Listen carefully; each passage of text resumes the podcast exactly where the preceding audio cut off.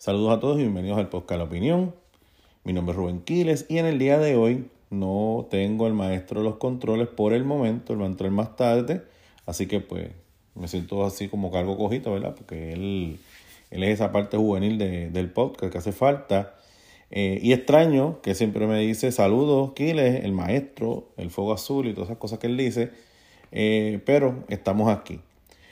Debo recordarles que nos puede seguir por Twitter a través de Ralph Quinn, Skywalker 2390, a mí me puede seguir por, por ahí, por, por ese nombre. Y a Manny lo puede buscar como Manuel Santana PR. De igual forma, estamos en Facebook como la opinión de los puertorriqueños. Además, quiero recordarles que publicamos los miércoles y los sábados y que puede encontrar nuestro podcast en Spotify, puede encontrarlo en Apple Podcast y pronto estaremos también en YouTube, Dios mediante. Recuerde suscribirse, prender las notificaciones para que no se pierda cuando subamos algún tipo de contenido y también recuerde que puede calificar el podcast mediante las estrellas. Nos gustaría muchísimo que siempre este, fueran cinco estrellas, pero usted sabe, ¿verdad? A veces uno hace cosas bien, a veces uno hace cosas mal. Esto es nuevo, estamos empezando, ciertamente pues cometeremos muchos errores, ciertamente diremos cosas correctas, pero lo que queremos es eh, dar una oportunidad y un foro donde, donde la opinión sea una mesa de diálogo. Me gusta mucho el diálogo, que hablemos y, entre, y hablando y hablando conseguiremos soluciones. En Puerto el, la sociedad en sí está bastante polarizante y hay hay muchos extremos y yo creo que sí, eh, hay ocasiones donde hace falta los extremos, ¿verdad? Este, hay veces que uno tiene que decirle que no contundentemente ciertas cosas, pero hay veces que lo que necesitamos es sentarnos y a, dialogar sobre los problemas. Así que, este, por ejemplo, mediante las redes sociales podemos seguir este, nuestra mesa de conversación y Apple Podcast también abre el espacio para que usted pueda comentar este, en el podcast y seguir la conversación de lo más chévere. ¿Por qué decimos la opinión de los puertorriqueños? Porque aquí eh, lo que más esperamos es que todo el mundo pueda comentar, ¿ok? Eh, y, y, y, aportar el granito de arena, ¿verdad? Dentro de la discusión. Puerto Rico, como usted sabe, eh, es intenso. Es una isla de 108 por 39, casi siempre decimos 100 por 35, ya se nos pegó lo de 100 por 35, pero realmente es 111 por 39 puntos y algo, es un poquito más grande y recuérdense que Puerto Rico es un, es un archipiélago. Ok, so eh, es un conjunto de muchas islitas, la principal es Puerto Rico, pero tenemos a, Culebra, tenemos a Vieques, tenemos este Moni Monito, tenemos Desecheo, tenemos la isla Gilligan, eh, tenemos Caja de Muertos y los demás islotes que andan, eh, que, que, andan por ahí por Puerto Rico, pues lo tenemos, así que Puerto Rico es un, es un mini archipiélago. Este, eh, pero aún así pequeño, pues sí se, se, manifiestan y se expresan muchas noticias. Recuerde que este podcast es semanal, ¿verdad? Entonces, pues muchas veces las noticias se nos acumulan, es una realidad, se nos acumulan y, y, y es difícil escoger qué noticia o qué no noticia escoger y, y todo lo demás. Y a veces, por ejemplo, en el día de hoy se han desatado otras noticias que me parecen que son bien importantes de discutir, pero yo creo que las noticias más importantes, en mi opinión, eh, yo puedo encontrar que hay tres que pueden resaltar, eh, que pueden ser temas y que es lo que vamos a discutir hoy. Por ejemplo, se archiva la, la querella contra el gobernador. Este, usted sabe que, que el gobernador fue... Eh, se está investigando acerca de si el, el, gobernador tuvo comunicación con el PAC, este, Comité de Acción Política, si hubo una comunicación y había un revuelo con eso. Este, un tema que me parece que es bien importante es, eh, eh, la expansión de la carretera PR10 de Arecibo Jutuado y el tema principal es la privatización de la generación eléctrica de la Autoridad de Energía Eléctrica. O sea, eso yo creo que son temas vitales. Pero hay unas noticias que se desataron durante la semana y las vamos a discutir rapidito. Por ejemplo, el viaje del gobernador a la Feria de Turismo en España. Obviamente, cuando sale, un cuando sale un gobernador de la isla o cuando sale una comitiva de representantes al extranjero o a Estados Unidos continentales, ¿verdad? A mainland, siempre está la crítica de que qué van a hacer esa gente por allá, de que van por allí, a lo que van es a beber ron, a pasarla bien, este, a ver espectáculos allá y todo lo demás, pero en este caso, este caso, el viaje del gobernador a la Feria de Turismo en España, yo creo que es bien importante. Yo no sé si está observado bien, pero ha visto la belleza natural de Puerto Rico, ¿cierto? Yo, como estoy en el, en el other side, porque estoy viviendo acá en Estados Unidos, la verdad del caso es que Puerto Rico es terriblemente hermoso. o sea, es una hermosura que, que tú no comparas. O sea, yo vivo aquí en el estado de, en el estado de Arkansas y sí, este es National State, ¿sabes? es bonito, pero nada como, nada como Puerto Rico. O sea, nada, ¿sabe? Cualquier montaña de este país, yo no sé porque no, no he ido a la, a, la, a las rocosas ni nada por el estilo, pero no hay nada mejor como meternos a la montaña de Puerto Rico, pasar el centro montañoso de la isla, observar la costa desde ahí arriba, mirar los colores, la vegetación, Puerto Rico es hermoso. O sea que a nivel de industria de, turismo, Puerto Rico no, no es que tenga que crear artificialmente algo. Es que Puerto Rico es terriblemente atractivo para el negocio y para la industria del turismo. Por lo tanto, si el gobernador está allí, vamos a orarle, vamos a, hacer esa, esa petición eh, a Dios, que todo salga bien y que venga más negocio para la isla. No, nosotros a veces perdemos la noción y la importancia del negocio privado dentro de una economía que quiere salir a flote. ¿Ok? Entonces no podemos ponernos tan, eh, eh obstruir ciertas cosas. Hay que abrirnos, abrir nuestra mentalidad y confiar en unas cosas. Y el turismo en Puerto Rico no es algo que se tenga que fabricar artificialmente. Eh, o sea, lo tenemos. ¿Sabe? Tenemos las mejores playas, tenemos las mejores vistas, tenemos carreteras que son bastante accesibles. El turismo va a explotar en Puerto Rico. ¿Ok? Eh, precisamente hoy estaba con mis estudiantes americanos y casualmente eh, puse el mapa de Google Earth eh, y, y ellos como que se interesaron entonces yo puse, me fui a donde yo vivía en Bayamón y le dije, mira, yo vivía allí en Bayamón. Y seguí hablando y conversando. Y yo le dije, mira, si usted quiere visitar a Puerto Rico, yo lo invito. Porque en Puerto Rico están las mejores playas del mundo. Y le hablé de la playa de Flamengo en Culebra. Y yo le dije, o sea, yo como puertorriqueño, la primera vez que yo fui a Flamingo, para mí fue una, una experiencia surrealista. Subrealista. Yo pude llegar de día, aquello fue terriblemente hermoso, y de noche ese sol, esa, perdón, esa, luna, esas estrellas, eh, no tiene comparación. Así que pues es importante. Eh, ha sido como que la próxima noticia es la violencia en los muelles de azúcar de Aguadilla. Ahí hay unas situaciones con la la colondrina y todas las demás cosas. Este, vi a uno este, a unas personas que representan el sector que pues, quiere cuidar el ambiente, ¿verdad? Unas personas le, llaman o le ponen un epíteto, yo no quisiera utilizarlo, pero a veces agitan, ¿verdad? Este, rompieron un portón o rompieron el candado de un portón, abrieron, entraron. Luego de eso, al otro día, pues se ve un video de dos trabajadores que aparentemente estaban en un, en un, lugar, tenían que trabajar en un lugar donde allí sí, allí sí tenían los permisos para trabajar, se le oponen para que no entren. Y por último, en el día de hoy vimos el, el, el, cómo se confronta a la reportera este, Sosa, Ives Sosa. Este, y pues mira, yo creo que nosotros vivimos en un país de ley y orden. Yo creo que es así. Y yo creo que hay un sistema de tribunales y hay unas leyes que se crearon para eso mismo, para evitar estos tipos de violencia. ¿Ok? Yo no quiero que, esto, que esta gente pase un susto, pero están buscando pasar un susto. Yo no sé a cuánto, yo, a cuánto ellos están dispuestos a llegar en su, en su narrativa, pero podemos pasar un susto. O sea, eso de ir allí, romper un candado, yo creo que eso no se debe estar permitiendo. Porque tú estás, sea, sea como sea, en estos momentos eso es propiedad privada. Ah, si en el tribunal se decide que ya no es propiedad privada, rompemos el candado. Pero sin que el tribunal haya decidido absolutamente nada, usted no pudiera romper un candado.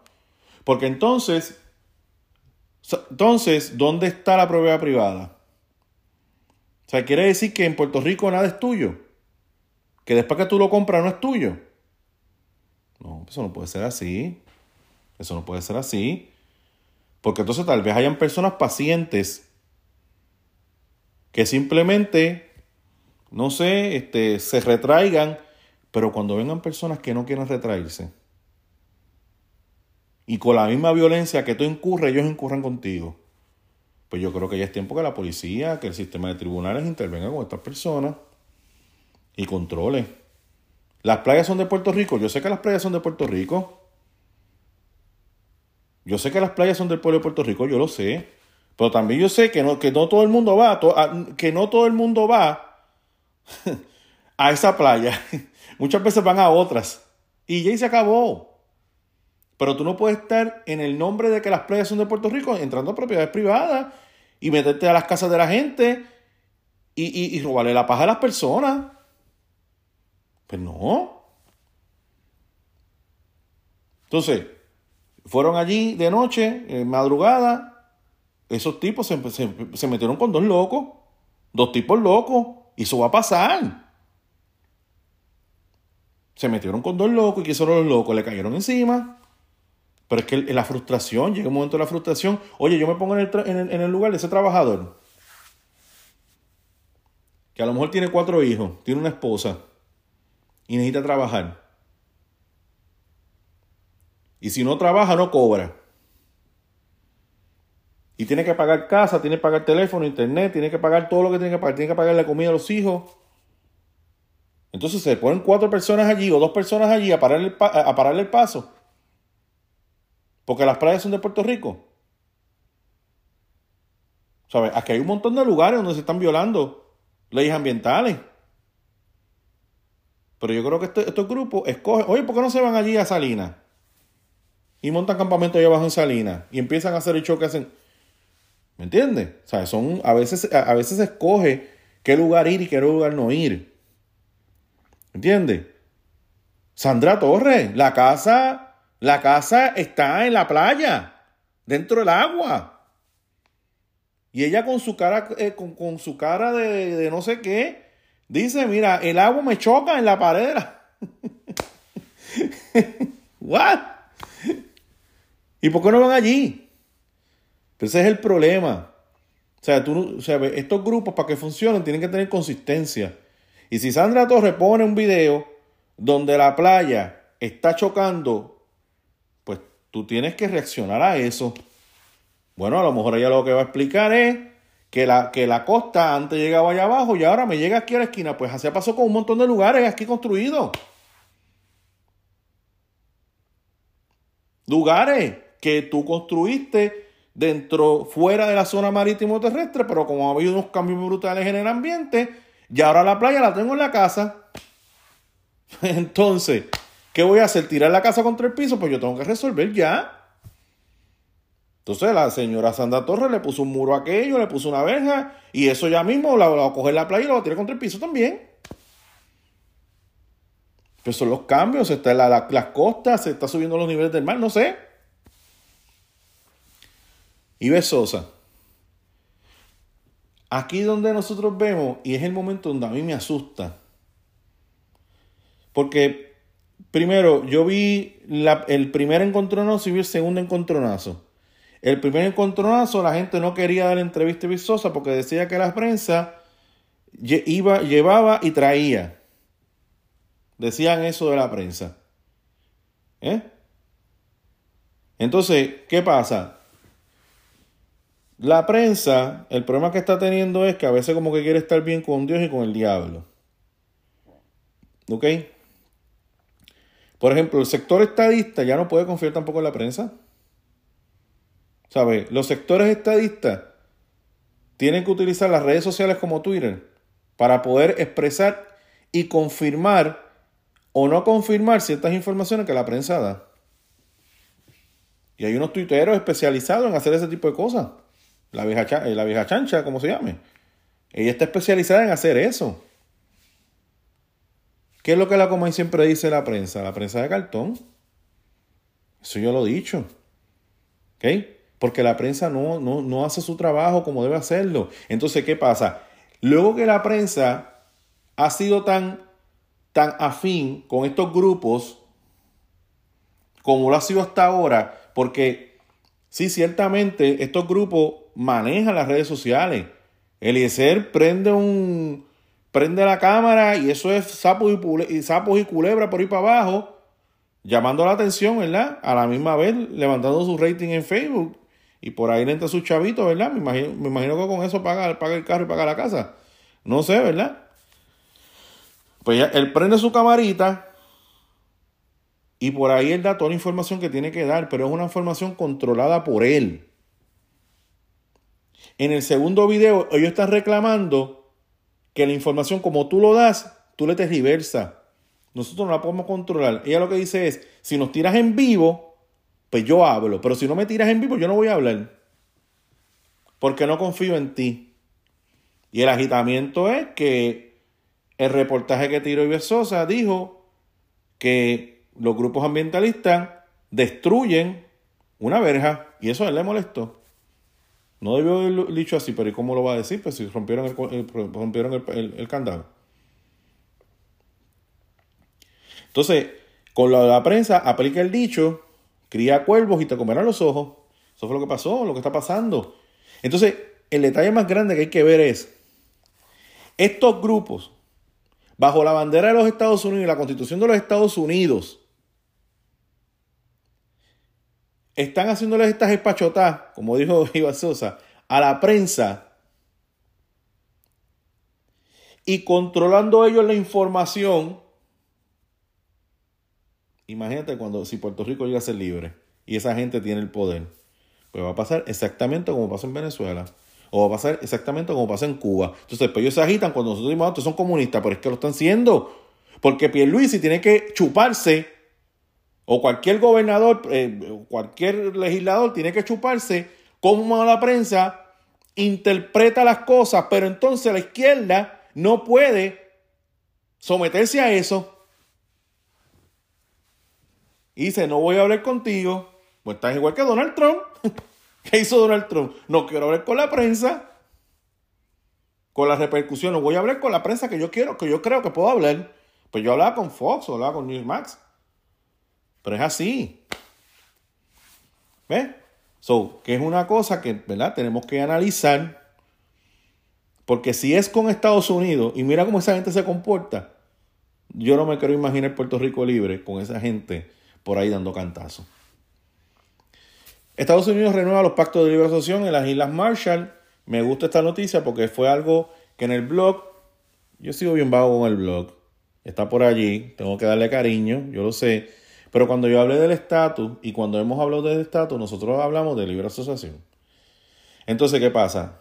Estas Islas Marshall son unas islas, un conjunto de islas que están por ahí por el Pacífico, que están bien cerquita de China, y esas islas están llenas de bases militares. ¿Ok? Son en posicionamiento estratégico militar son extremadamente importantes para Estados Unidos. Entonces yo me recuerdo que en, uno de los podcasts que, eh, estuvimos hablando, estuvimos hablando que los, republicanos como siempre estaban con su show de que, de que no hay que darle más chavo a esas islas, de que pito que soy flauta. Y es que a veces, yo soy republicano, pero es que a veces los republicanos, a veces yo no sé qué les pasa. Y yo no sé en qué rayos están mirando. Hasta que por fin China puso presión, China dijo, bueno, si Estados Unidos no quiere, yo me meto. Yo me meto porque quiero sacarlo. Entonces, ¿qué hicieron? Vamos a renovar el pacto. Las implicaciones, explicaciones del pacto son, este, tú sabes, tú, tú adquieres un pedazo de tierra, pero ese, tierra, ese pedazo de tierra lo haces canto. Y le estás pagando una miseria. Porque 400 y pico, 700 y pico mil millones que le van a dar por 20 años, eso es, comparado con lo que ellos están ganando, limpiar ese, limpiar ese terreno después, eso va a costar billones de dólares. Así que pues esa es la realidad. Pero también lo que yo, lo que yo, lo que yo quería traer de la noticia es que a veces se habla del pacto de libre asociación y cuando yo escucho a los libres los de la libre asociación, ellos dicen que la forma que va a ser nuestro pacto es como un tipo de pacto de una relación comercial entre Estados Unidos y Puerto Rico.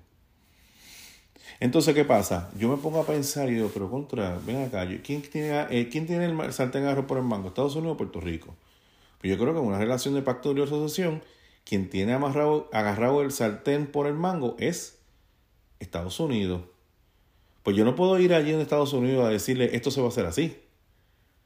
Yo creo que, yo creo que esto tiene que verse desde el punto de vista que Estados Unidos va a decir que yo necesito de ti. Tú sabes, yo necesito ahora mismo. Eh, entonces, yo planteé la situación de que probablemente a lo mejor Estados Unidos no necesite un pacto comercial con Puerto Rico. Yo creo que Puerto yo creo que Estados Unidos lo que necesita es pactos militares con Estados con Puerto Rico. Ante el posible avinamiento de que los rusos, los chinos, digan, pues vamos para América y vamos, a complicarle la vida a los americanos y vamos a empezar a poner bases por allí para ver cómo se sienten. Porque me tienen, me tienen, me tienen mis, pasos reguereteados con base. Oye, ¿tú sabes cuánta cosa tiene Estados Unidos hoy en Asia? Tú tienes las Islas Marshall, tú tienes Japón, que tiene yo no sé ni cuántas bases tiene Japón, más tú tienes Corea del Sur y el paralelo 38, más tú tienes la, octava, la novena la veinte eh, armada cruzando el Pacífico de norte a sur. ¿Sabes? Estados Unidos y Puerto Rico, Estados Unidos está metido allí, más las 700 y pico de bases que Estados Unidos tiene en el mundo. Pues, porque el imperio de Estados Unidos es un imperio militar de base. Eso ese es el imperio de ellos. Imitando el modelo de los griegos, los griegos tenían un imperio eh, comercial, donde ellos solamente le pedían al país, déjame poner un puerto y nada más. Cómo tú manejas tu política, ese es problema tuyo. Yo lo que quiero es un puerto para yo mover mis mercancías, eso es todo. Después de eso los romanos cambiaron todo ese revuelo. Pues entonces, libre asociación, los que creen en la libre asociación. Si usted le dice en Estados Unidos que no, pero lo que nosotros pensamos es un pacto comercial. Y Estados Unidos dice, bueno, yo te puedo dar el pacto de la libre asociación, pagarte yo no sé cuánto tú quieras que, pagarte, qué sé yo, mil, dos mil, tres mil, cinco mil millones de dólares, pero yo necesito nuevamente reactivar las bases militares en Puerto Rico. Y yo necesito a Vieques otra vez para tener cercanía al paso de las negadas. Y yo quiero Culebra. Y yo quiero que la isla se convierta en una isla militar. ¿Tú estás dispuesto a eso? ¿Sí o no? No, pues no hay pacto. así. Porque tú no puedes con que, ah, lo que yo quiera. No, eso no es así. La potencia son ellos. Ellos te van a decir, bueno, no hay fondos federales, busca los fondos federales, mira dónde los encuentras.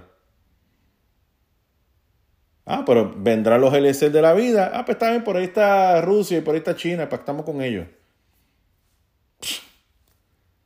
Ciudadanía americana, eso se acaba. ¿Ves? O sea, que, que ¿a qué esto están dispuestos? Libre asociación, ¿a qué estamos dispuestos? Esa es la pregunta.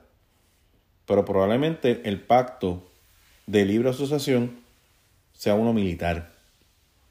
A, eso hay que abrirse. Y mira, son 20 años. Después eso hay que renovarlo.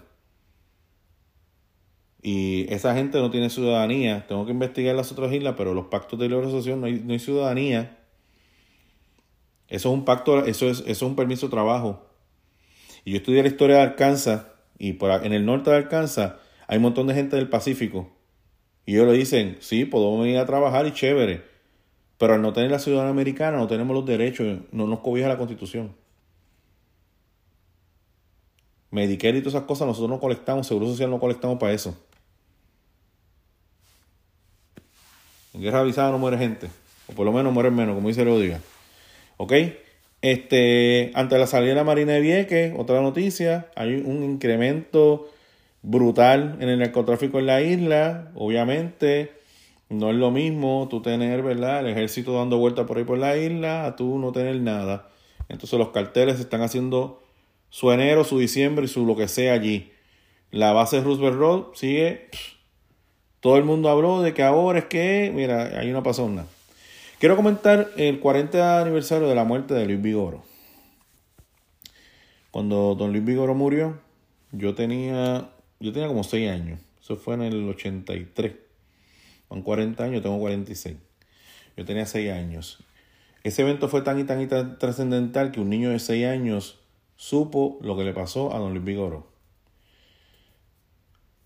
Yo honestamente, y, yo admiro mucho a don Pedro Rosselló y, y, seguí su trayectoria y creo que es uno de los mejores gobernadores que, que, que, ha, que ha tenido Puerto Rico, pero nunca estuve de acuerdo con, con el indulto que se le dio a, a, a, a la esposa, a Lidia Echevarría.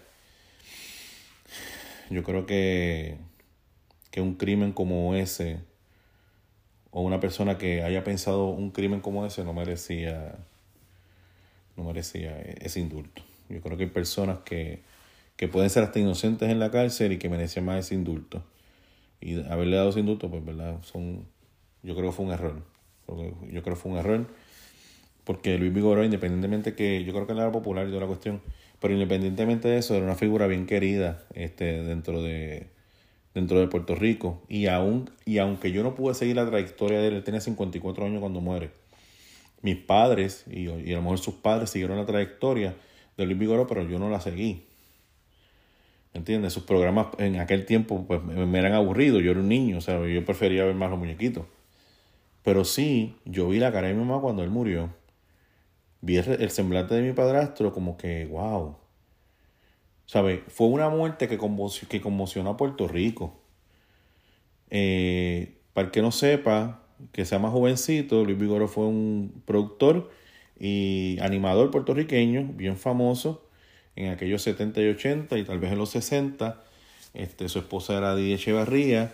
Él había tenido una relación antes, ¿verdad? Que de, de esa relación nació eh, Luisito Vigoró y su hermano Roberto Vigoró. Eh, Roberto Vigoró fue eh, legislador en Puerto Rico, también hizo sus pininos en, en, en, la pantalla chica, ¿verdad? en los programas de su hermano. Este, Luis Vigoró, este, Luis Vigoró, Luisito Vigoró. Luisito se encargó siempre de los, del, del entertainment. Y Lidia entra en la relación de Luis Vigoró y la esposa, y él deja, él deja a su esposa por Lidia Echevarría. Y Lidia Echevarría, pues, tenía como esta obsesión, siempre estaba en todos los programas y, en todo lo que tenía relacionado con, Luisito, con Luis Vigoró, pues ella estaba allí. Entonces, cuando ella se, cuando ella se entera que él, lo va, que, ella va, que él la va a dejar a ella por otra mujer más joven, pues ahí viene la, la situación. Este, uno de los implicados es este, Papo Newman y López Watts. Este, y aparentemente lo que se quería hacer era darle un susto, pero el susto se, paró, se pasó de castaño oscuro y le dieron un cuchillazo y no sé cuántas cosas más y lo metieron en el, en el baúl del carro y lo quemaron y aparentemente lo, yo me recuerdo que mami me contaba que o escuchaba, básicamente escuchaba, a mí no, me, no, le gustaba que yo, que yo viera esas cosas, este, el tipo estaba vivo todavía. O sea, tú sabes, es algo fuerte. El detalle con esto es que eso conmocionó el país y eso paró el país. ¿Sabes? Una muerte difícil.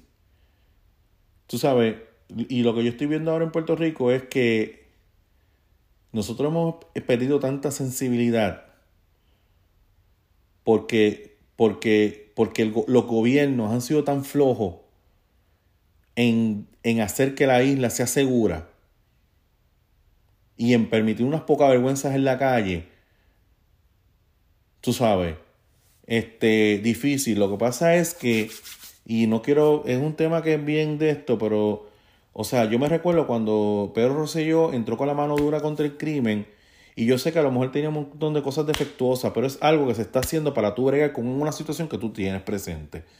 Pero entonces entraron todos los sociólogos y hablaron y esto y lo otro, y eso es malo, pam, pam, y mano dura contra el crimen. La cosa es que, la cosa es que cuando se habló de tirotear una escuela hace unos meses atrás, los mismos senadores populares empezaron a pedir la mano dura que tenía Rosselló. ¿Sabes? ¿Me entiendes? Tú sabes, ¿por qué politiqueamos tanto? esa es mi pregunta. Si la contraria cosa es una buena idea, deja de politiquear, coopera y sé parte de la solución. Pero aquí lo que somos son, aquí Puerto Rico son expertos en ser parte del problema. O sea, yo me recuerdo que en la, cuando yo estaba ya adolescente y hubo una masacre que se la llamó la, la masacre del señorial. Eso fue, este, si usted ve el señorial, frente hay una farmacia y hay un consultorio médico. Allí entraron, no me acuerdo bien los detalles de, de lo que pasó allí, o sea, de por qué pasó, pero ahí mataron a dos tres, cuatro, cinco personas. Oye, el país se detuvo, todo el mundo se escandalizó. ¿Cuántas masacres han ocurrido en este tiempo? Tú sabes, ¿cuántas masacres han ocurrido en Puerto Rico? Y tú ves que se detenga el mundo, ya no se detiene. Oye, estaba viendo lo que estaba haciendo Bukele en Salvador. Oye, al principio yo tenía miedo porque el, el tipo se proyectaba en populista. Pero, papo, aquello está corriendo. Está corriendo. Y se está enfrentando, claro, el peligro que tiene ahora El Salvador es que obviamente como, como la oposición está viendo que el tipo ha, traído soluciones, pues me imagino que ya vendrán este, grupos de derechos, eh, de, derechos humanos a decir que lo que están haciendo con esos contrarios este, pandilleros es inhumano, que, hay que darle su, su cuestión y esto y lo otro. Y claro, para, para Bukele, para lograr las cosas eh, que, que, logró, tuvo que entrar en algo que se llama el estado de excepción. Un estado de excepción, para el que no conozca, es un momento de tiempo donde ciertas cosas de la constitución se inhiben para enfrentar una crisis. ¿Ok? Y hubo un estado de excepción en, en, Salvador. Claro, eso nadie lo comentó. ¿Entiendes? Lo que estaban peleando por las vacunas y peleando por lo que estaba haciendo este, John Biden, eh, Biden, este, con relación a las vacunas, pues nadie miró para Bukele. Bukele es un héroe de, de los antivacunas. Este, y nadie vio que él realmente, ¿verdad? Este, eh, ¿cómo se dice? Estableció un estado de, de, de, excepción. El presidente de Perú también trató de establecer el, estado de excepción, pero no le funcionó. Anyway, tú sabes, queda mal Puerto Rico cuando en un año tú terminas con 700 muertes con 800 muertes, con 900 muertes. Queda mal. Ah, se están matando entre pandilleros. Da igual, queda mal. Queda bien mal. Pues por lo tanto la justicia tiene que meterse. Tiene que meterse. Yo sé que están hablando de que hay que educar y todas las demás cosas, de que sin, sin educación, yo sé, la educación es importante, eso yo lo sé. Pero la crisis que tenemos es tan y tan grande que tú necesitas meter. ¿Sabes? A veces, a veces, y me estoy pasando el tiempo y no puedo, pero a veces nosotros estamos tan pendientes, la prensa está tan pendiente y la oposición política está tan pendiente, al político está robando, que sí se tiene que bregar con la corrupción. Pero ¿sabes qué? Si yo salgo de mi casa con miedo a que me vayan a asaltar, me molesta más que el corrupto. Porque el peligro con eso es inminente. Es ya. O sea, si tú me ah, cogí a robándose 500 dólares. Político me robó 500 dólares.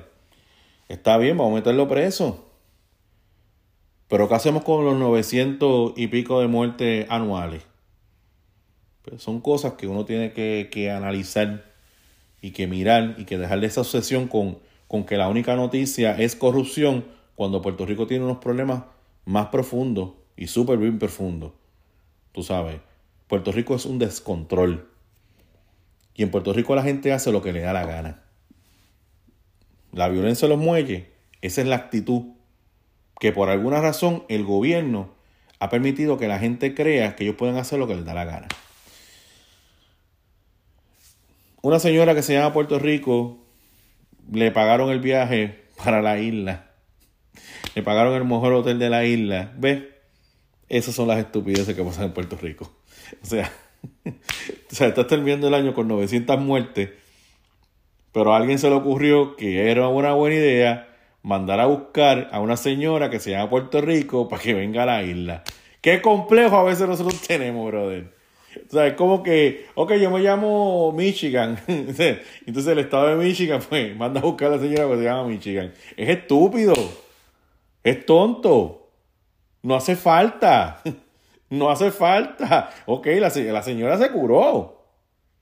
Tú sabes lo que es traerle a ella a su familia desde España para Puerto Rico y quedarse ahí en el conquistador, ¿no? Porque no, no, o sea, no la llevó, no, no, A un, este, ¿cómo se llama? A un Hilton de estos travel, bla, bla, to be, business. No, no, no. Vamos a llevarla al conquistador.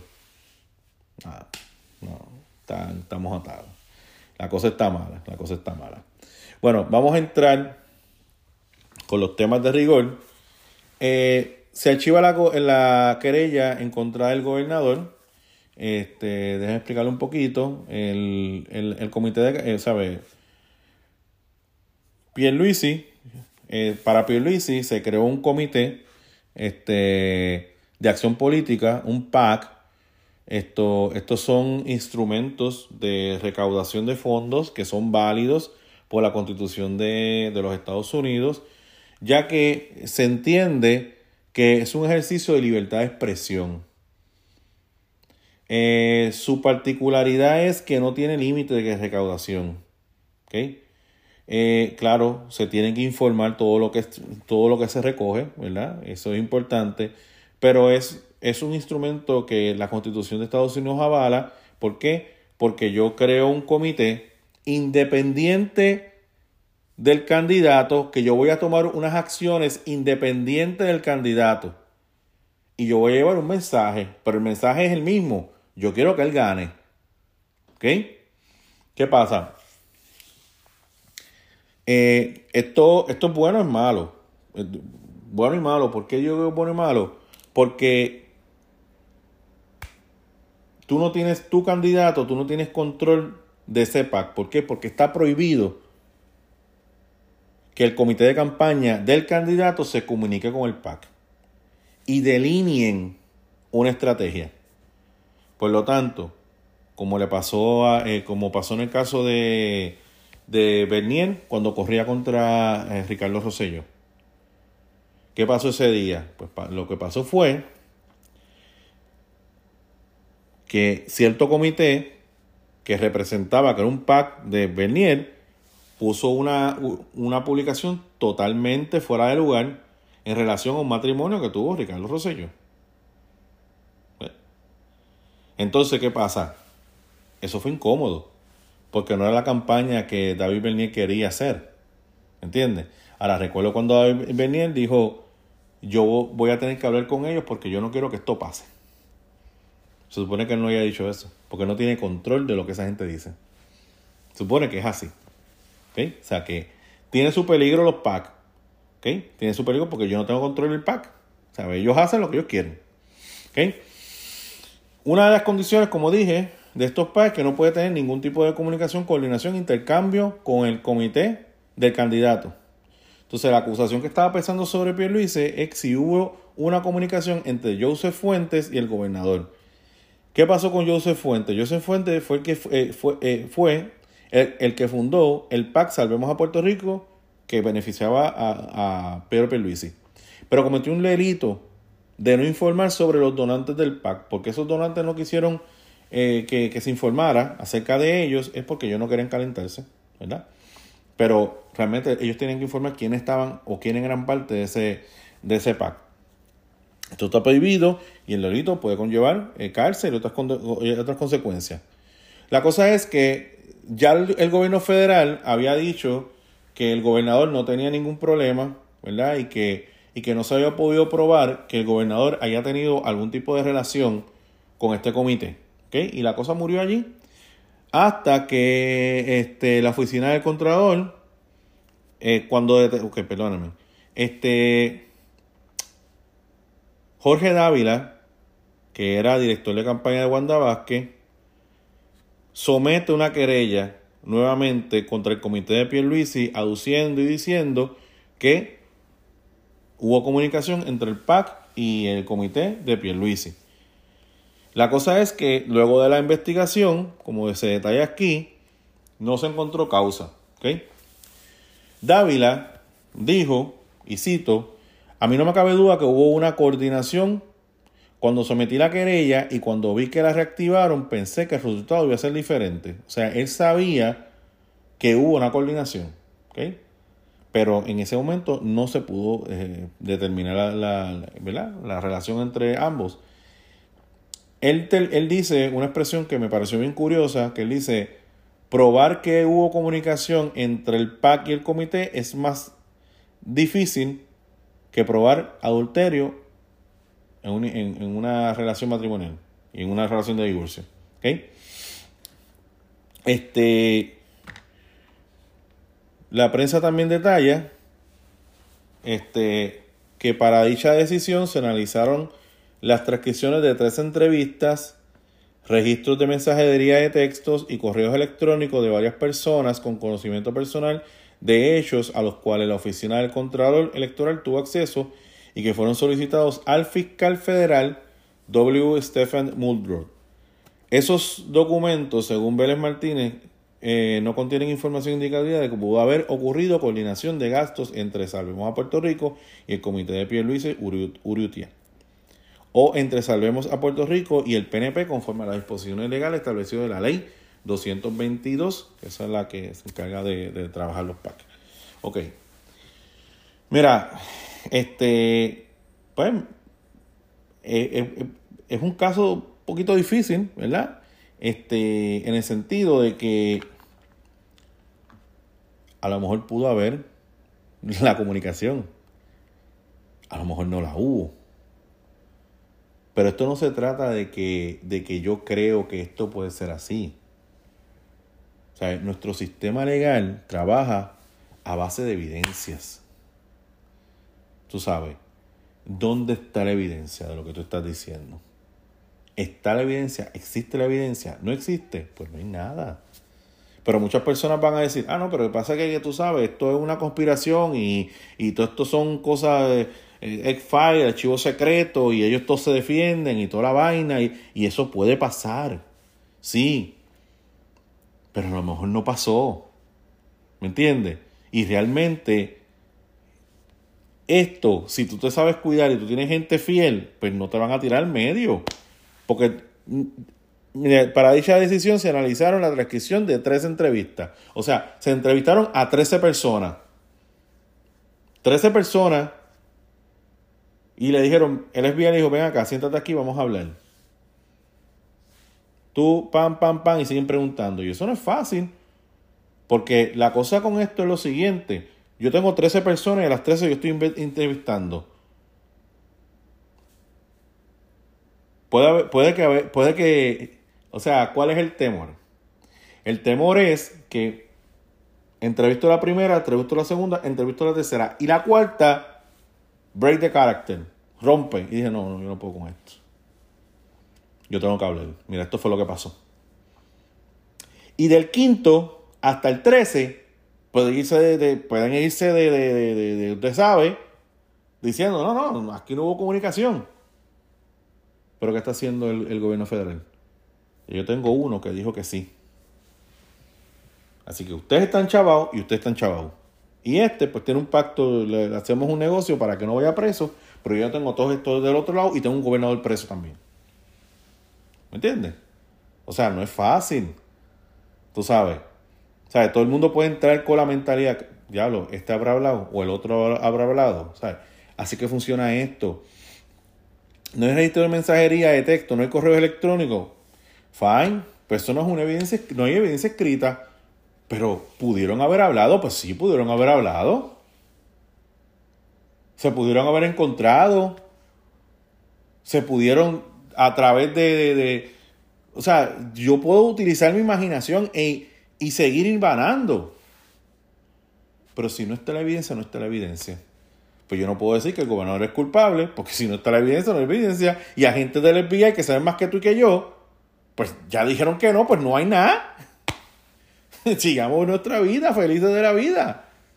Pero no podemos continuar en esta cosa de que aunque ya todo está, pues, seguir con hilvanando, hilvanando, hilvanando. No, pues si no está, no está. Y ya. Así que, por el momento, ¿verdad?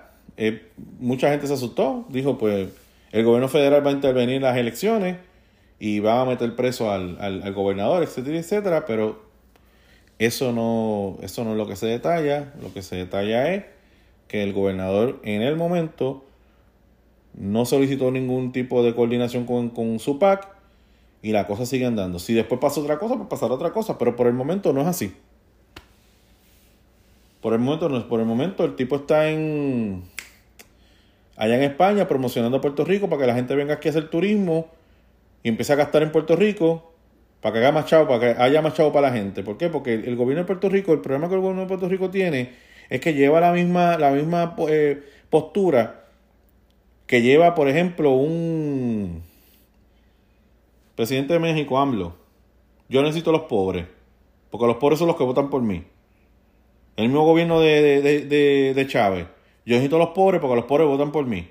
Si los hago ricos, pues no votan por mí. El gobierno de Cuba, ¿no? Porque este gobierno es para los pobres. Yo necesito tener gente pobre. Oye, es un sistema feudal. Lo que, lo que, lo que esa gente tiene. El, el ahora presidente de Colombia, en una entrevista, no, yo tengo que hacer un, gobierno para pobres. Porque si los hago ricos, clase media, no dejan de votar por mí. Dave Chappelle lo dijo. Desde que yo soy millonario, yo me he vuelto más de derecha. Mira, estaba viendo un. Estaba viendo un este, un. Es un. Lo estaba leyendo. Estaba leyendo.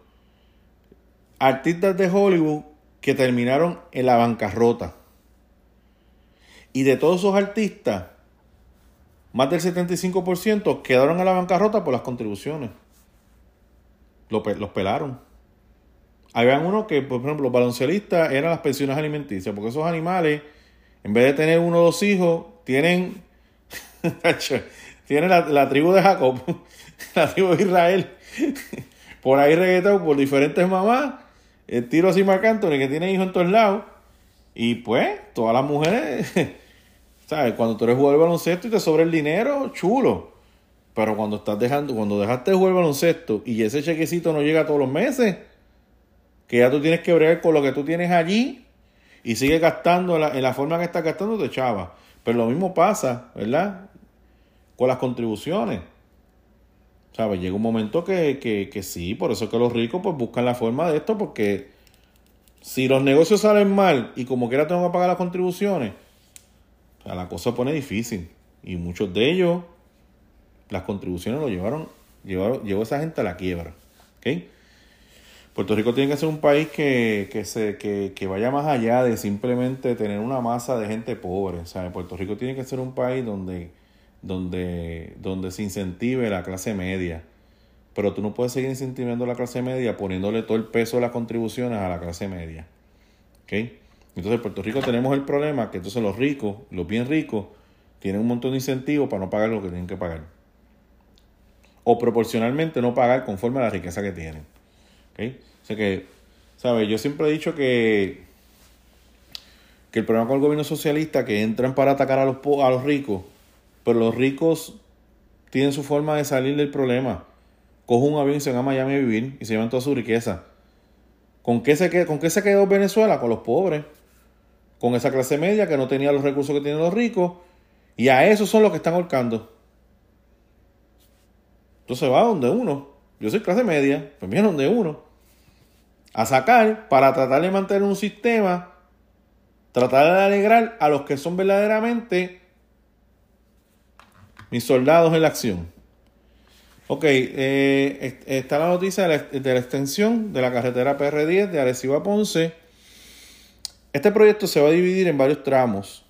Este, el primer tramo eh, incluye eh, la construcción de 20 puentes en la zona montañosa, Solamente piense, imagínese en lo que es el, el Ferré, el Expreso Ferré, que va desde San Juan a Ponce, es más o menos el mismo sistema. ¿Ok? Claro, yo no creo que hayan tantos puentes en el Ferré. Te voy a decir, eso fue una obra de construcción inmensa. O sea, cuando nosotros consideramos y miramos, eso del Ferré fue una obra de violenta, violenta.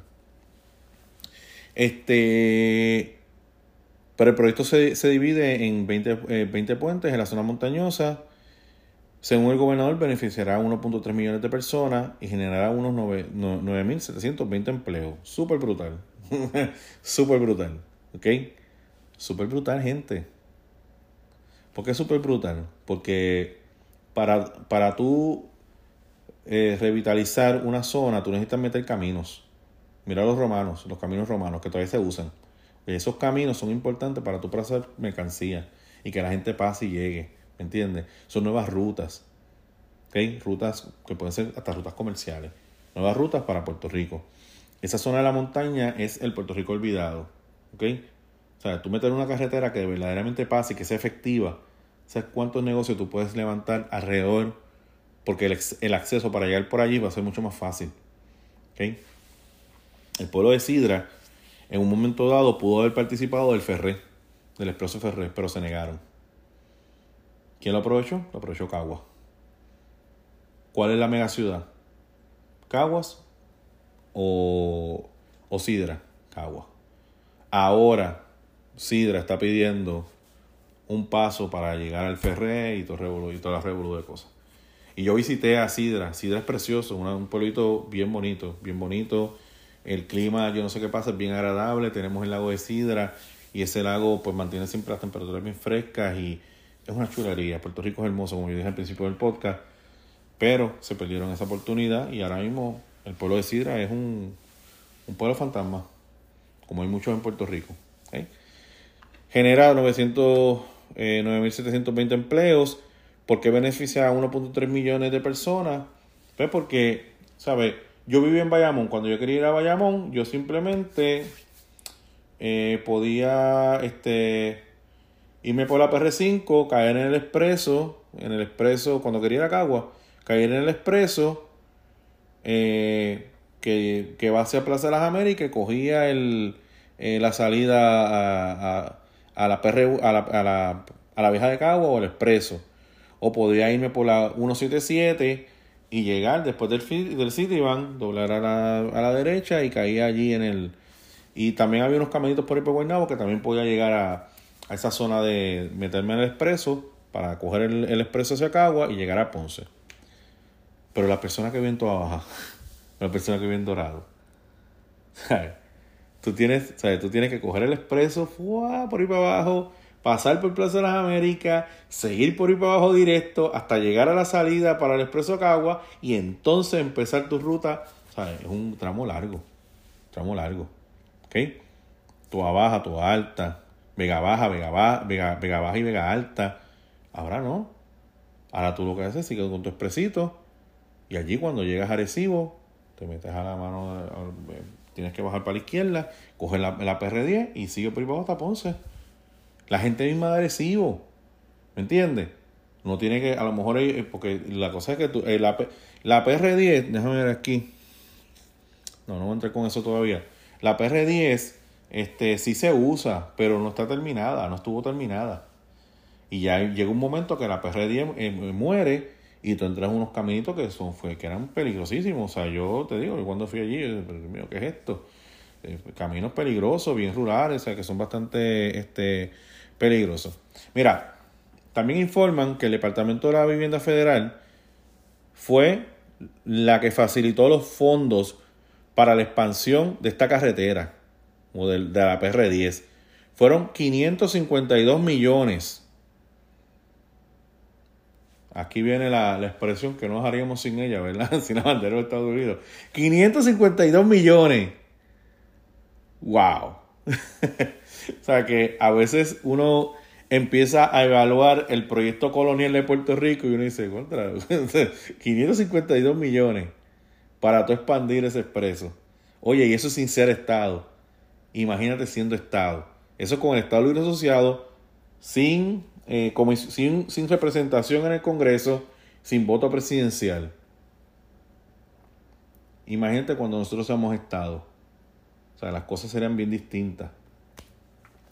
Este, es bien importante que nosotros entendamos que para que el gobierno federal le haya facilitado a Puerto Rico los fondos para construir esta carretera, tuvo que pasar una rigurosa evaluación que incluyó una declaración de impacto ambiental.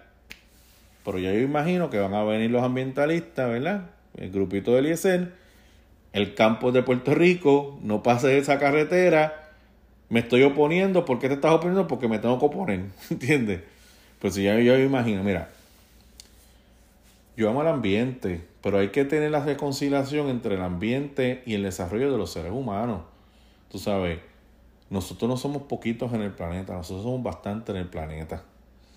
Tú sabes, y a menos que la población baje, que no estoy proponiendo un genocidio porque no soy Thanos, y eso estaría muy mal, pero realmente nosotros tenemos que buscar la forma en que se pueda continuar con el progreso y a la misma vez eh, se cuida el ambiente. Por ejemplo, los nuestros, nuestros hermosos taínos, arhuacos, ellos construían y hacían su yucayeque, ¿verdad? Y entonces, pues, cuando tú mirabas, si tú mirabas en el satélite y mirabas el yucayeque, no se veía porque la vegetación lo tapaba. Pero e, ese yucayeque, yo no sé eran cuánto, 10 bohíos. Y esos 10 bohíos eran unas dimensiones bien pequeñas, donde tenía solamente una hamaca y qué sé yo. Y el caney era, sí, el caney era el bohío más grande, que era el del cacique. ¿Entiendes? O sea, los taínos construían dentro de la naturaleza, pero ¿cuántos taínos eran en, la isla de Puerto Rico? Medio millón de personas, 200 mil 200, taínos. Eran poquitos. Pero Puerto Rico, ¿cuántos son? ¿Me entiendes? Yo, yo miré el mapa de Puerto Rico cuando, les conté que hoy estaba mirando el mapa, de Puerto Rico. Oye, el área metropolitana no tiene vegetación. Yo no sé quién rayo diseñó esto, pero no tiene vegetación. Claro, esas cosas hay que velarlas. ¿Entiendes? Pero, ¿sabes? A la hora de la verdad, el ser humano siempre está impactando el ambiente positivo o negativamente. Siempre lo estamos impactando. ¿Sabe? Si no hubiesen existido las ciencias eh, con relación a la ecología de ahora, ¿Nueva York se hubiese podido construir? Yo creo que no. ¿Sabe? Nueva York, lo único que tiene de, de, de, vegetación es el Central Park. Nada más. O sea, nada más que eso, lo demás es puro, puro cero. ¿Sabes? Son cosas, ¿verdad?, que uno tiene que analizar este, y, y pesar, y sobrepesar. Ahora, lo, lo que sí yo puedo decir es que el gobierno federal no va a asignar 552 millones por algo que se va a detener por una cuestión ambiental. Por lo tanto, esa gente investigó.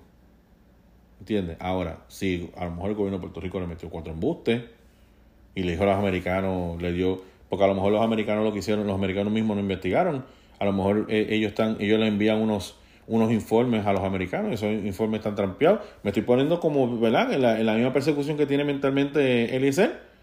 Pues a lo mejor pues el gobierno de Puerto Rico le mintió para que le dieran los chavos. Pero eso no funciona así, con los americanos no funciona así. Si hay impacto ambiental, hay impacto ambiental. So, no creo que haya nada que justifique, ¿verdad?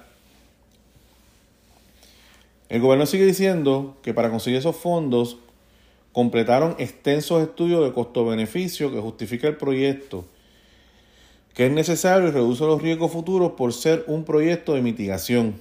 La aprobación de HUD es muestra de la confianza que la agencia federal tiene en la gestión de nuestro gobierno.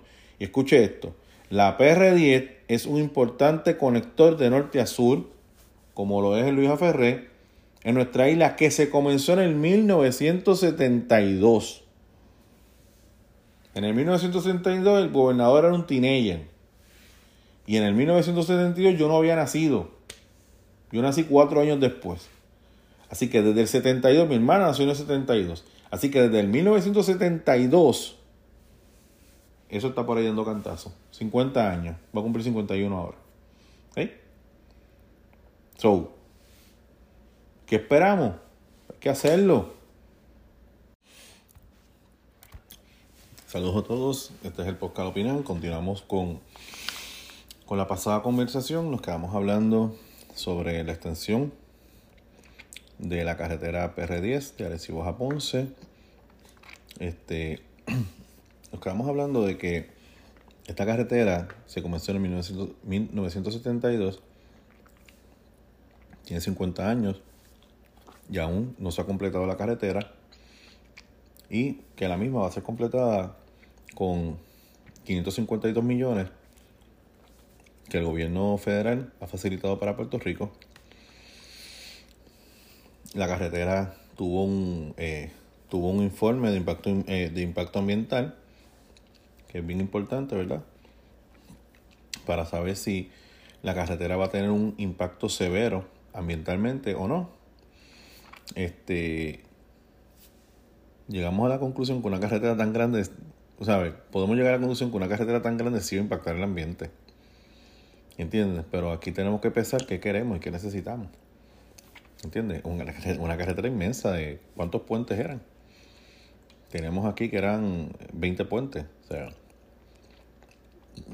va a haber impacto. Eso no hay duda. Pero hay que, hay que sopesar las cosas. Hay que sopesar las cosas. Eh, ya hay un grupo de estudiantes grupos ambientalistas que han ido de la UPR a protestar por el impacto al, ambiente de la carretera. Son 50, 552 millones, vamos a ver lo que sucede, es medio billón de dólares. Vamos a ver lo que sucede. Entonces, el plato fuerte de la noche es eh, la privatización de la generación eléctrica en Puerto Rico. Eh, yo creo que yo hice algo así como un tipo de cronología que a mí me gusta hacer eh, para establecer desde cuándo comienza el proceso para hablar sobre la privatización de la generación hasta nuestro momento. Ok.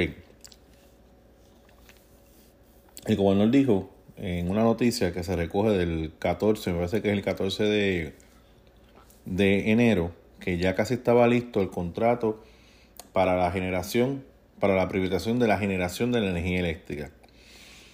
Yo ahora me voy a, me voy a ir por el punto, por el lado político. Después, más adelante, pues entonces puedo hablar, no va a ser hoy, pero podemos hablar de verdad de, porque hay una cosa que es media, que a mí no me gusta, ¿verdad? Que la persona que se le está, que se le está dando el contrato para mover la privatización de la energía eléctrica es una compañía que tiene deudas con, el, con, con la Autoridad de Energía Eléctrica, así que eso, eso es algo como que un poquito contradictorio para mí. Y no me agrada que eso esté pasando, obviamente. Este, pero entonces es un tipo monopolio. Esta compañía va a monopolizar todas las, las, termoeléctricas que tenga Puerto Rico. Entonces, pues eso es como que contradictorio, ¿verdad? Porque lo que queremos salir del, del monopolio eh, privado público, para hacemos uno privado, pues ahí pues tenemos problemas, ¿verdad? Rafael Tatito Hernández Montañez, presidente de la Cámara de Representantes, José Luis Dalmau, presidente del Senado del Partido Popular Democrático. Este, el Partido Popular, en una asamblea de esta que de delegados que tienen los partidos, establecieron que no van a dar paso a la privatización en Puerto Rico. Ellos creen en el sistema público. Ellos creen que el gobierno tiene que dominar y controlar muchas áreas dentro del sistema. Hay una resolución de la ONU que establece que los servicios esenciales no deberían estar en manos eh, públicas, privadas, deberían estar en manos públicas y que, por ejemplo, la energía eléctrica es un derecho de todos los pueblos. ¿Entiendes? So, yo tengo que hacer, yo tengo que convertir que la, yo tengo que hacer que la energía eléctrica sea accesible y costo efectiva. Claro. La ONU está diciendo eso, pero por otro lado, las compañías que se dedican a producir energía dependen del mercado del petróleo, que es uno de los mercados más inestables y que por cualquier bobería explota como psiquitraque. ¿Ok? O sea, esa es la realidad. Que, mientras, como dijo Rivera Chat, mientras sigamos dependiendo del petróleo, los ahorros van a ser cada vez más difíciles que se logren. ¿Ok? Ahora, Rafael te, te, que es lo que a mí me interesa de la noticia, y José Luis Dalmau dice, ok, nosotros vamos a probar la privatización de la generación de la energía eléctrica, pero nosotros tenemos seis puntos que necesitamos que estén en ese contrato. Seis puntos. Pero vamos a recordar algo. Tadito Hernández y José Luis Dalmau se opusieron al contrato de Luma. Y decían que ese contrato había que cancelarlo y, y le dijeron que no a la privatización. Pero ahora dan un giro de 120 grados y dicen, fíjate, pensándolo bien, vamos a abrir con la, con la, con la privatización. Miren estos, estos seis puntos. El primer punto que me da gracia, transparencia. Mayor transparencia. Yo no he leído la carta, yo no he leído el contrato. Pero ¿cómo tú defines transparencia? Ahí cabe todo. o no cabe nada. ¿Me entiendes? ¿Cómo tú vas a regular la transparencia? ¿Qué métricas tú vas a utilizar para, para decir lo que se está haciendo es transparente? ¿Me entiendes? ¿Ves? O sea, ya hay... Entonces, se, se exigió transparencia, pero precisamente la aprobación del contrato se hizo un domingo. ¿Sabes? Estúpido. Pues no hay transparencia nada. no la hay. O se hace un domingo. Pues transparencia no. O sea, eso, eso lo puso él allí. Entonces, yo me ponía a analizar y decía, pero ven acá. La Autoridad de Energía Eléctrica tiene, tiene un grupo sindical que se llama Lautier. Y ese grupo sindical llamado Lautier siempre ha sido esa esos guerreros de parte del Partido Popular Democrático en contra del PNP. Y ellos siempre han tenido buenas relaciones con la UTIER. La pregunta que yo me hago es, ¿en serio tú estás cambiando o tú estás tirando por la borda a tus soldados por un contrato que tiene seis puntos y que el primer punto es mayor transparencia? Esas son cosas que yo no, yo no, no comprendo. O yo puedo comprender por qué. Porque yo creo que hay muchos, eh, muchos políticos que lo que incurren más que nada es a la politiquería de las cosas. Pero ellos realmente saben cuál es el resultado. Ellos saben que hay cosas que no se pueden lograr. Y yo creo que el Partido Popular pues ha llegado a ese punto donde dice, mira, de verdad que por más que nosotros querramos hacer, y hay unas cosas que se decidieron en otro lado. Ah, yo puedo politiquear y decir, por ejemplo, cuando venía la extensión del contrato de Luma, ¿qué hicieron los representantes? Se abstuvieron. ¿Pero por qué se abstuvieron? Porque ellos sabían que si ellos se, se, se, se abstenían, no iba a haber ningún tipo de cambio. ¿Y qué hicieron ellos dos, José Luis Almado y Rafael Tetino Hernández? Amenazaron con llevar al tribunal, el tribunal la decisión de expandir el contrato de Luma. ¿Lo hicieron? No, no lo hicieron. ¿Qué ellos hicieron? Aprobaron un contrato de privatización de la generación de energía. Pues entonces usted tiene que pensar y ver que no necesariamente el Partido Popular es tan diferente al PNP. Tienen una línea. Ah, que yo quiero utilizar el discurso de Luma para ganar elecciones, sí. Es lo mismo que pasó con García Padilla, que hoy García Padilla habla un montón de boberías, que las habla. Pero García Padilla, cuando Fortunio firmó el contrato de la semi-privatización o el alquiler del aeropuerto Luis Muñoz Rivera a los mexicanos, él no canceló el contrato. Que él dijo, no, ya solo lo firmaron, no puedo hacer nada. ¿No prometía él que iba a coger y virar para el contrato? No. Sí, lo prometió. O dijo algo como eso. Pero cuando llegó a gobernar, dijo, el contrato se queda. El contrato se queda. Entonces, ¿qué pasa? Él lo que dijo fue, yo puse unas enmiendas por ahí en el contrato y qué sé yo, para supervisar lo que se estaba haciendo, y con eso se limpió la cara. ¿Y qué está haciendo el Partido Popular? Exactamente lo mismo. Yo no puedo cancelar el contrato, yo no lo voy a cancelar, o yo, no, perdón, yo tengo que aprobar el contrato de privatización porque esto está fuera de nuestro control. Ya yo no puedo ser. Entonces, para curarnos en salud, pues vamos a poner estos seis puntos.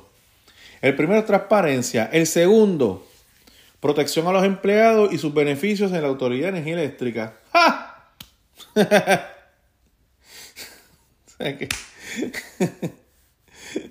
eso es. Eso es estúpido. O sea, protección a los empleados y sus beneficios. Esa es cosa que ya tú no vas a tener control. Dentro de uno o dos años, tú no vas a tener control de esas cosas. Cualquier ahorro producto de la privatización se refleje como reducción en la factura de servicio. Pues, bueno, si eso está brutal. O sea, es súper brutal. Que no se permita la subcontratación de socios, aliados, subsidiarias ni otras organizaciones ligadas a la empresa con la que se está negociando.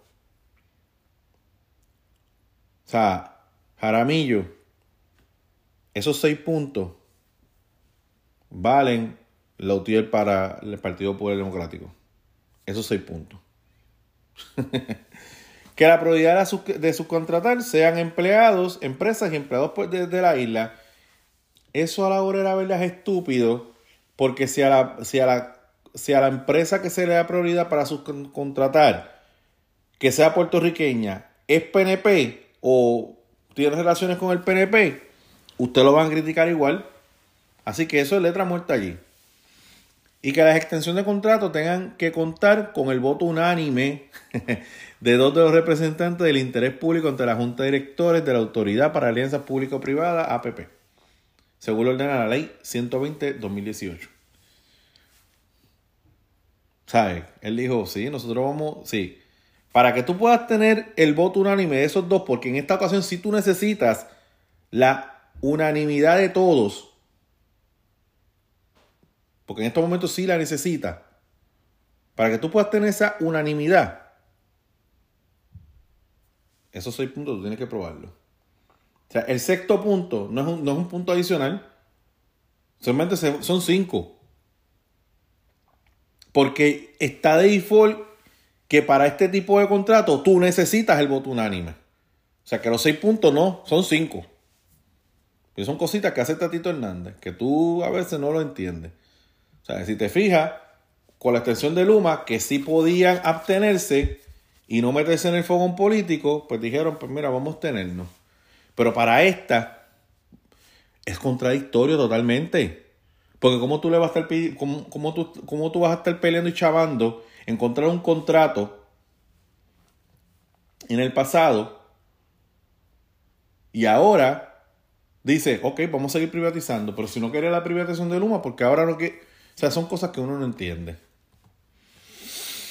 La, la cosa es que el 15 de diciembre, eso fue a principio de semana, la Junta de Directores de la APP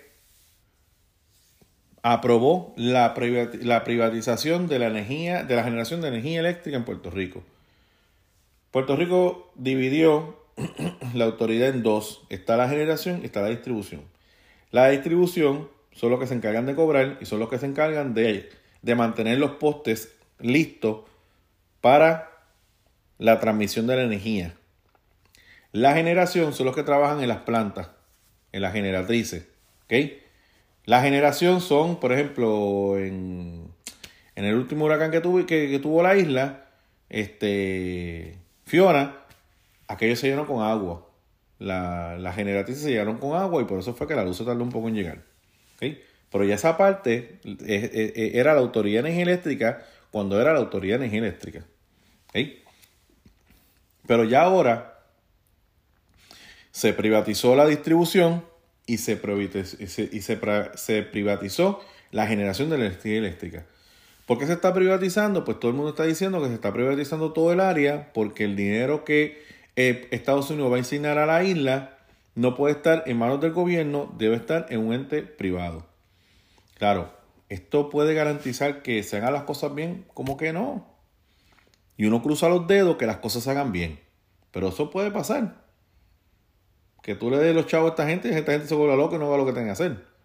Claro, es un dinero federal que van a haber una gente federal que va a estar pendiente de lo que se está haciendo. Según la ley 29 de 2009 de las APP y la ley 120-218, ley para transformar el sistema eléctrico de Puerto Rico, ahora el asunto pasa a la consideración de la Junta de Gobierno de la AEE que se van a reunir el 25 de enero. Sí, la APP, sí, aprobó y todo lo demás, pero ahora ese contrato tiene que pasar a la AEE, al gobierno de la AEE, y entonces ellos son los que van a dar la última firma y este, validar el contrato totalmente. Claro, allí puede pasar que sí, como que puede pasar que no. Puede pasar que, que, que la APP apruebe o que el gobierno de la Autoridad de Energía Eléctrica diga, mira, este contrato no va para ningún lado. Puede pasar, pero yo lo dudo, yo creo que ese paso más que nada es protocolar, ¿verdad?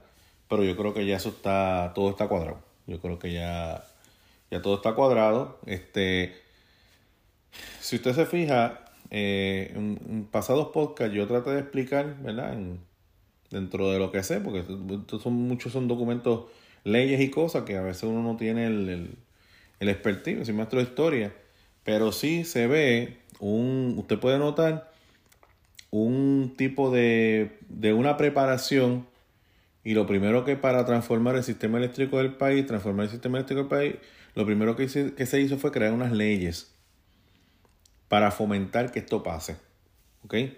Se crea la ley de la APP 2009 para que entren eh, públicas privadas, empresas públicas privadas a, a, bregar en Puerto Rico. Este, y poco a poco el gobierno se va desprendiendo de una responsabilidad que el gobierno tenía a cargo, ¿ok? Este, y estableciendo, permitiendo que la empresa privada trabaje. Mira, esto de la empresa privada puede funcionar como que no puede funcionar. Puede funcionar bien brutal. Por ejemplo, aquí en Estados Unidos, pues eh, yo creo que la, la energía eléctrica es privada es privada. Y funciona lo más bien, super cool, de verdad. Este, por ejemplo, a mí no me gustaría, este, a mí me gustaría que Puerto Rico no solamente tuviese Luma y lo que sea, a mí me gustaría que Puerto Rico entraran otras compañías, como pasó con los celulares, que entren otras compañías a suplir energía eléctrica y que verdaderamente el puertorriqueño tenga la oportunidad de decidir con qué compañía me voy a ir. Eso es lo que a mí me gustaría. Este, yo también siempre he creído que Puerto Rico tiene que leer, la, la, gente que brega con la energía eléctrica tiene que leer la escritura en la pared. Por ejemplo, yo estaba viendo lo que está, lo que está haciendo Junta, eh, Casa Pueblo, y es sorprendente lo que ellos están haciendo con relación a las placas solares. Eso se está moviendo. ¿Sabes? La gente, la gente eh, cuando yo escucho a la gente que brega con la energía eléctrica, dice, no, porque es que necesitamos terrenos más grandes para poner, para aquello, para lo otro nosotros no necesitamos terreno más grande. Nosotros lo que necesitamos es poner placas, que la, que la gente tenga placas solares. No se puede cambiar el sistema de petróleo por placas solares. Pregunto yo. Que en vez de tener gente trepaje en poste y toda la vaina, tú tener personas que vayan a la, tú tener el gobierno que en vez de poner un contador, yo le pongo una placa, yo le pongo las placas solares, yo le pongo la batería y yo le cobro por eso. Y si hay algún servicio, algún servicio de reparación, yo los llamo y yo tengo unos empleados bregando con eso. Eso no se puede hacer. ¿Me entienden lo que digo? ¿Sabe? Si no lo hacen ustedes, ya la empresa, ya la empresa privada en Puerto Rico lo está haciendo. Y cada vez son más las personas. Yo creo que leí un numerito que habían como 10.000 personas que ya se habían desconectado. y la autoridad energética tiene una, tiene una deuda con unos acreedores.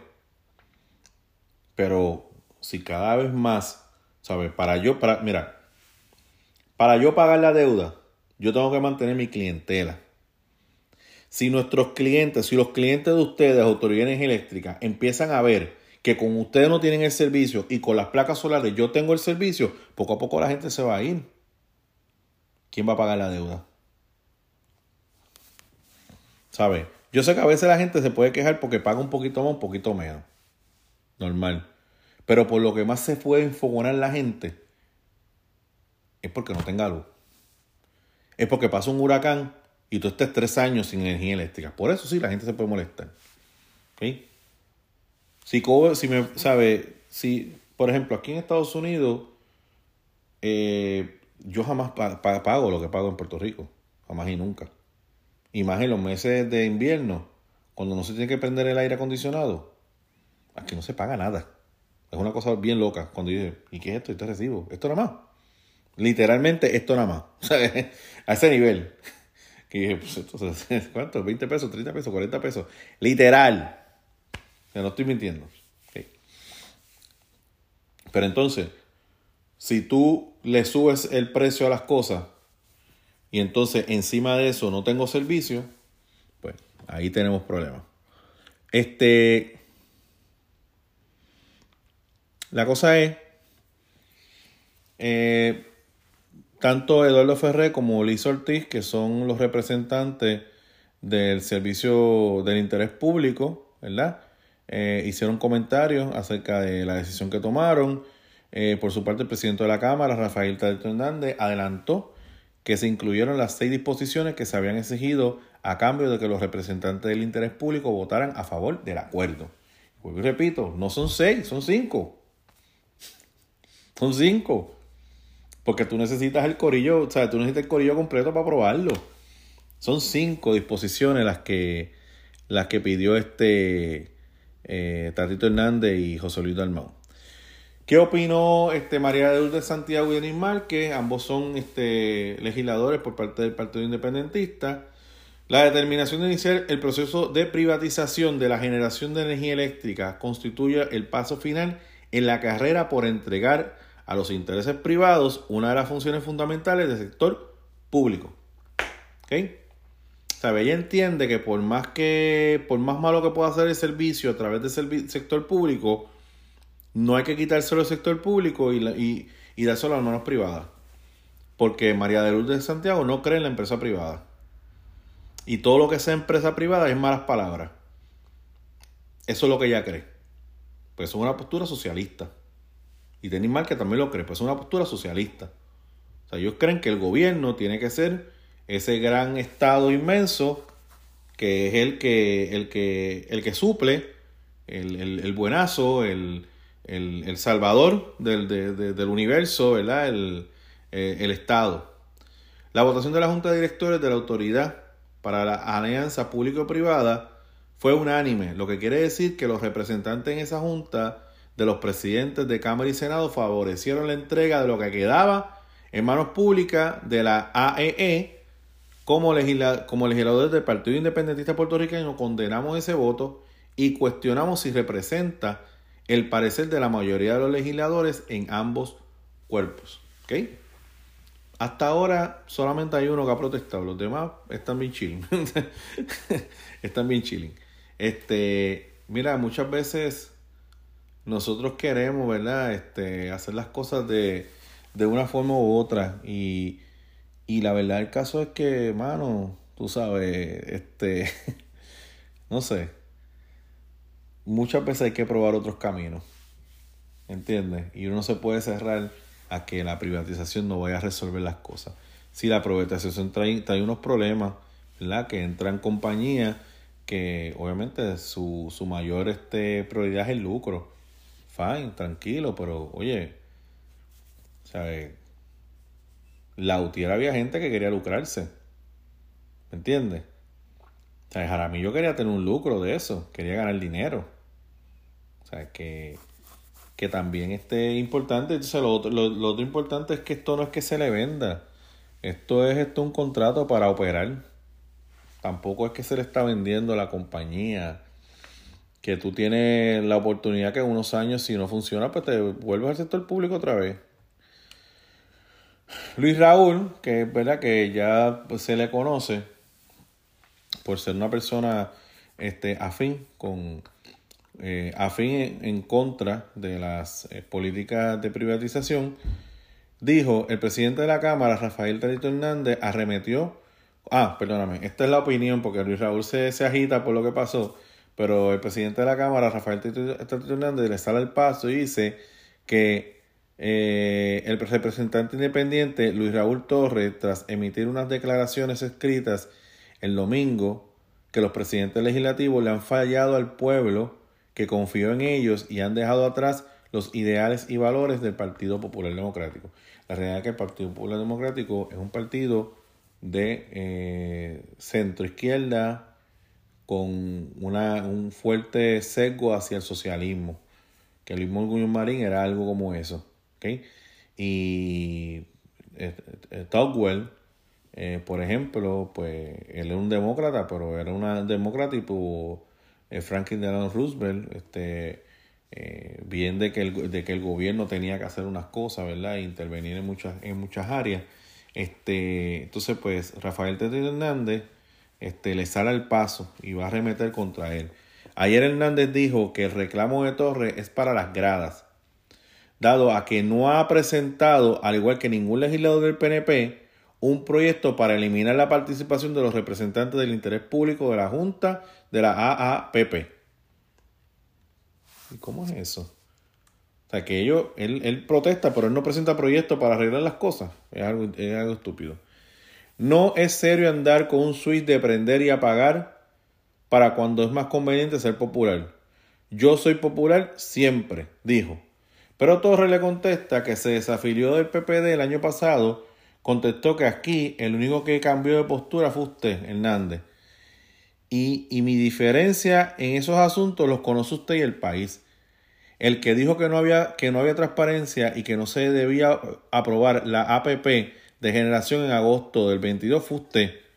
Y se le hizo creer la alianza y se, y se lo hizo creer a las alianzas de las comunidades. Ahí entonces le tiró un benedito bien fuerte que este, Hernández tiene que contestar. O sea, y sí, o sea, es una, es una gran contradicción del, del, del Partido Popular, ¿verdad? Este, aprobar este contrato cuando realmente ellos se opusieron todo el tiempo.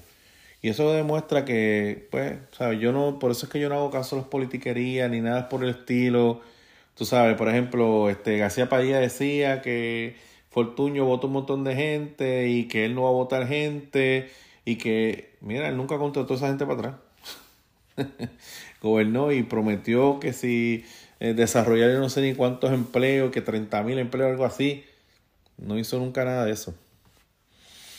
El representante José Che Ortiz del PPD también se opone al contrato y hizo lo siguiente. El representante popular José Cheito Rivera Madera pidió ayer la renuncia de Elisa Ortiz al cargo de representante del interés público ante la Junta de Directores de la Autoridad para la Alianza Público-Privada, la AAPP, luego de que ésta votara a favor de la aprobación del contrato para privatizar la generación de energía del país.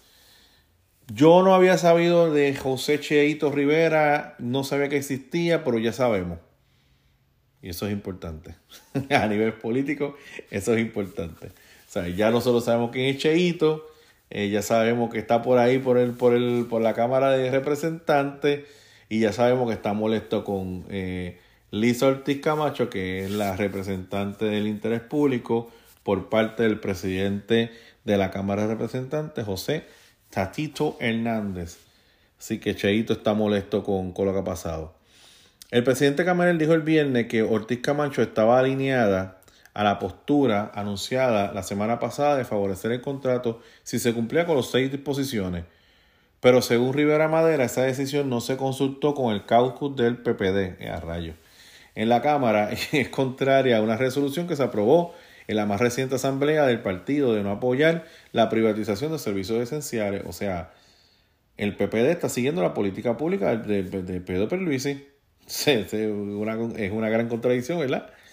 Este, la decisión de la compañera y amiga Liz Ortiz Camacho es una traición, dice este Cheito, a la confianza depositada hacia ella y una postura incompatible con nuestra determinación en defensa no solo de los miles de empleados que se colocan en riesgo, empleos, sino por conservar uno de los patrimonios más valiosos para nuestro país y evitar de alguna manera las inminentes alzas en la factura que se avecina, expresó en comunicado de prensa. O sea que ahí hay dos cositas que él está preocupado, que es los empleos, los miles de empleos, o sea, Lutiel, este, estamos pendientes de ustedes, las cuotas, ¿verdad? y este, que se suba la, la factura. Yo creo que el, el alza de la factura este, responde mucho, responde mucho al petróleo. El petróleo y a que el petróleo ¿verdad? no, no eh, es inconstante. O sea, Puerto Rico tiene que cambiar a gas natural. Y cuidado con el gas natural porque ahora con el problemita que Putin desarrolló allí en, en Ucrania, ya el, el, gas natural no está como que, ya no como que sobra. O sea, ya también hay problemas con el gas natural. Me interesó mucho, yo creo que esto para culminar, este, eh, culminar el podcast de hoy. Eh, creo que este podcast se va a ir en dos partes. Cuando yo lo suba a Spotify, va a ser parte 1 y parte 2. Porque la aplicación no la entendía muy bien, entonces me cortó. Este, pero entonces se va a ir en dos partes. Con agenda llena, Casa Pueblo, con su resurrección energética. Oye, estaba leyendo y viendo esto de Casa Pueblo. Y la verdad el caso es que, que, que sí que ellos me hicieron ver, ¿verdad? Lo poquito que, que observé y me hicieron ver que verdaderamente sí, que es una realidad la cuestión solar y que no, nosotros no podemos cerrarnos a, a, a la oportunidad y que yo creo que y que yo creo que o sea, sinceramente yo creo que si no se mueven el pueblo solo se va a mover solito y, y van a pasar a la cuestión solar. Así que la única forma de, de tú evitar una sangría de personas yéndose para la cuestión solar es que tú mejores el servicio, es que tú busques los mejores precios posibles y que te mantengas a la vanguardia de los cambios. Es que tú le metas a la cuestión solar y que la gente empiece a pagar poco. No, no poco, pero más razonable a lo que estaban pagando. ¿Ok? Bueno, como les dije ahorita, este, probablemente pues eh, si no logro, porque estoy haciendo por primera vez, ¿sabes? Que si no logro, pues puede que este podcast se vaya en dos partes. Este, recuerde, ¿verdad? Este, que nos puede seguir en Twitter, Ralph Quinn, Skywalker 2390, ese es el mío. O puede buscar a Manny por eh, Manuel Santana PR. Eh, recuérdese también que estamos en Facebook a través de, del grupo, de, o sea, la página eh, la opinión de los puertorriqueños. Recuerden que estuvo una mesa de diálogo donde todos ¿verdad? podemos compartir y hablar. Así que por Facebook, por ahí, usted puede comunicarse con nosotros. Recuerden también que eh, publicamos los miércoles y los sábados. ¿ok? Nos puede encontrar en, en el podcast, lo puede encontrar en Spotify, lo puede encontrar en Apple, en Apple Podcast y pronto estaremos en YouTube. Eh, también este, recuérdese de, prender la, de suscribirse y prender las notificaciones. Eso pues obviamente nos ayuda un montón, ¿verdad? Entonces la gente sabe que existimos. y, el, y el algoritmo y todo lo que esté por ahí dando vueltas, pues sabe que existimos.